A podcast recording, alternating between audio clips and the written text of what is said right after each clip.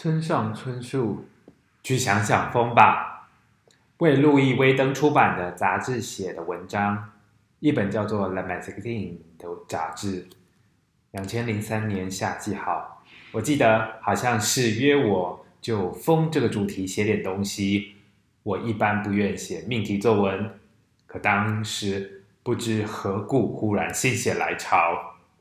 读书时，有时。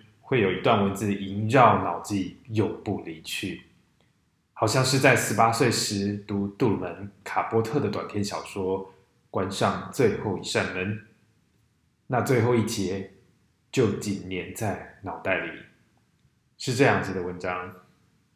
于是他把头紧贴在枕头上，双手捂住耳朵，这样想：去想无关紧要的事。去想想风吧。我非常喜欢最后的 “think of nothing, think of wind” 这句子。要把那种韵味正确地翻译成日文，可真困难。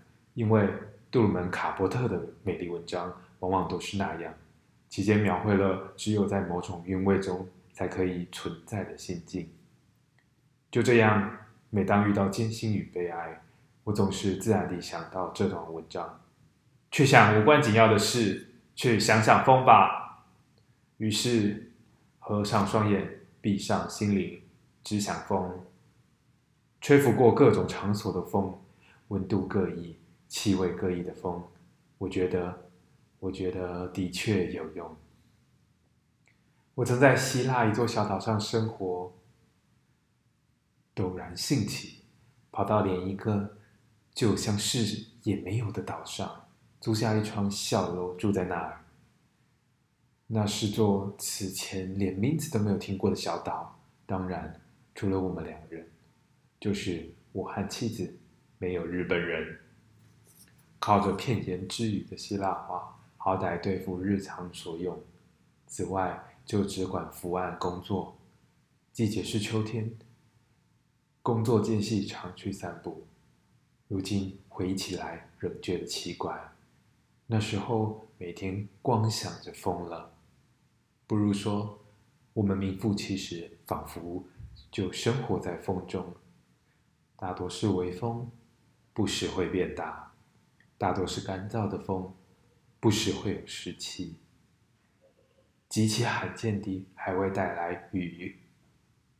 但总之，风无所，无时不在。我们与风同时醒来，与风同行同止，与风同时沉入睡眠。不管我们到哪儿去，风都如影随形。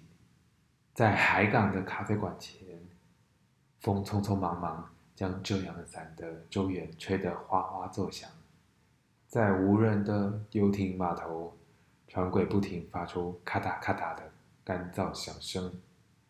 步入林中，风拂过绿叶，四处飘飞。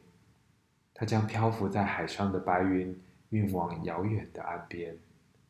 它让桌前窗边的九重葛花翩翩起舞。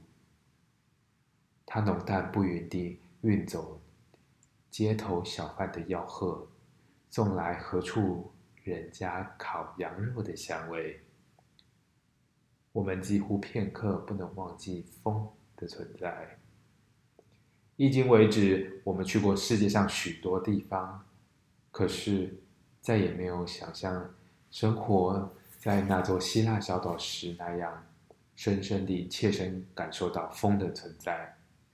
我们简直像三个人相依为命一般，默默生活的在那岛上。我们两人再加上风，这是什么回事？也许那儿本是那样的地方，也许那儿是个风拥有灵魂的所在，因为那真的是一个除了风几乎一无所有的宁静小岛。再不就是碰巧住在那里的时候，我正好进入了深刻思考风的时期。思考风，这并非人人可为。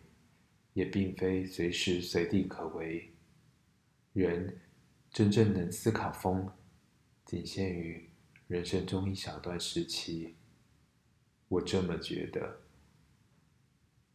以上，来自村上春树，无比无杂的心绪。